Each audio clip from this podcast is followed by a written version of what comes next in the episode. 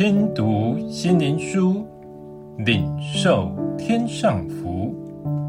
天路客，每日灵粮。第两百二十一日，虚心的人。马太福音五章三节：虚心的人有福了，因为天国是他们的。虚心的原文是由贫穷和心灵两个字组合而成，意思可以说，一个人的心灵贫穷，好像乞丐一样一无所有。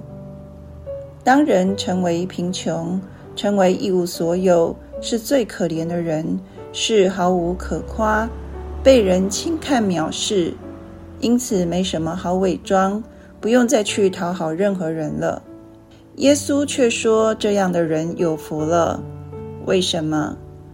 当约瑟从被宠爱到被卖，他的人生跌入谷底，他真的一无所有了。当摩西是埃及王子，被族人抛弃，逃至旷野，刹那人生变色。大卫被高为王，被扫罗追逼，人生从彩色变暗淡。”耶稣是神的儿子，却被世人唾弃，毫无指望。每个人所追求的一切美好，刹那荡然无存，成为贫穷，成为一无所有。那时的心境如何是关键。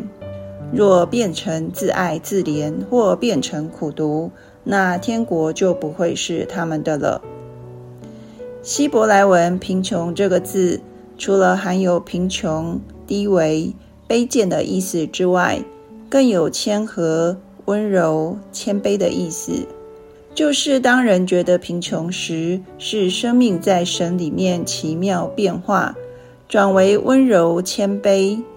神的生命在人里面酝酿，天国的光临到，人因见神而富足，邻里因得生命升华而富足。这是生命的蜕变，从属世看见属天的国，这就是人的危机成为转机，成为神机。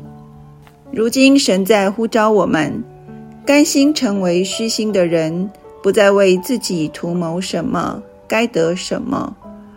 如此，我们就能真正谦卑，就能转眼见神，因神正在等待我们。且他兴起周遭的人事物来转换我们的心，使我们看见是神的手，发现一切是福，不是苦。最后，让我们一起来祷告：主啊，人生汲汲营营，想为自己图谋什么，结果带来骄傲自义的腐败心灵。直到你的光临到，开启这一切，不过转眼成空，心才会真正虚心无有，转向你。得着真正永恒的生命，这才是真福。奉主耶稣的名祷告，阿门。